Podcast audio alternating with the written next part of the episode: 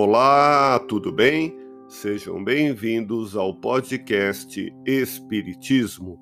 Aqui é o Paulo e aonde quer que você esteja, você está em ótima sintonia. Parábolas que Jesus contou. Em Marcos, capítulo 4, versículos 1 a 9, temos: Um semeador saiu a semear, e semeando, parte das sementes caiu ao longo do caminho. Os pássaros vieram e a comeram. Outra parte caiu em solo pedregoso, onde não havia muita terra, e nasceu logo, porque a terra era pouco profunda.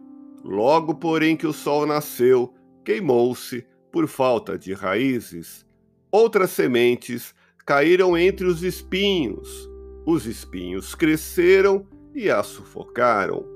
Outras, enfim, caíram em boa terra, deram frutos a cem por um, sessenta por um e trinta por um. E Jesus dizia: Quem tiver ouvidos para ouvir, que ouça. Essa foi a primeira parábola da série contada por Jesus.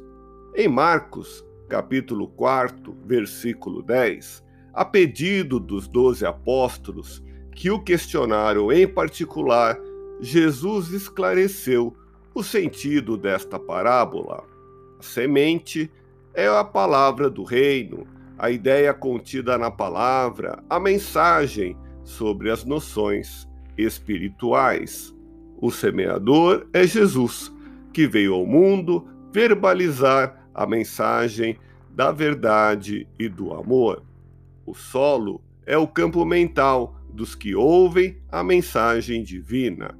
Beira do caminho é o terreno duro, onde a semente não penetra. São os que ouvem a palavra do reino, mas não a entendem. Os pássaros surgem do ar e comem as sementes, simbolizando a ação dos espíritos adversários do bem. Quando a mente da pessoa não absorve a mensagem divina, nenhum ato bom vem a ser produzido. Pedregoso é aquele solo entre as pedras, onde a semente nasce logo.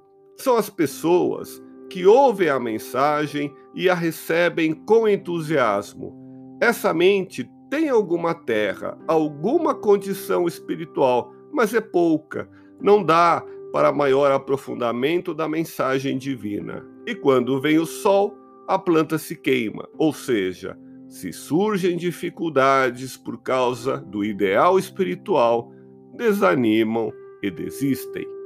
Espinheiro são os que ouvem e podem entender a mensagem divina, mas os espinhos, como o materialismo, crescem e sufocam a sementeira espiritual, ocupando a mente e a vida da pessoa que a impede de produzir, conforme a boa mensagem que recebera e havia entendido.